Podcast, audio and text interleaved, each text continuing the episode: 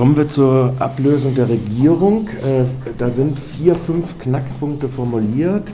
Laufzeitverlängerung, Ausbau der erneuerbaren Energien, Volksabstimmung äh, über Stuttgart 21 und äh, neue Schulformen inklusive Schule etc. Für in beide Richtungen möglicher Koalition des Regierungswechsels hinein. Wenn ich jetzt mal von diesen Knackpunkten ausgehe, wird es ja nur mit der SPD von den Schnittmengen her möglich sein. Die CDU wird sicherlich die SPD lieber in der Minderheitskoalition haben als die Grünen mit diesen vier Knackpunkten.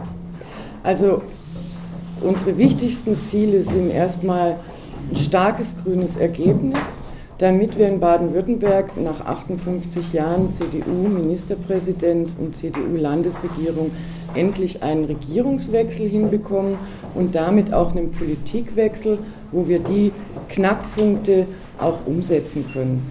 Wir treten als eigenständige Kraft an. Wir werden bei den Wählerinnen und Wählern für unser Programm und wir warten die Landtagswahl ab, welches Votum wir kriegen. Und dann werden wir auf Grundlage des Ergebnisses und damit möglicher Konstellationen und auf Grundlage unserer wichtigsten politischen Forderungen in Gespräche gehen. Klar ist aber natürlich, dass die Schnittmengen mit der SPD, sagen wir gerade auch was den Bereich Bildungspolitik oder Energiepolitik äh, betrifft, deutlich größer sind, als wir das derzeit mit der CDU feststellen können. Insofern die Wahrscheinlichkeit, dass es mit diesen politischen Forderungen, die wir haben, einen Konsens mit der CDU geben könnte, die ist doch ziemlich gering.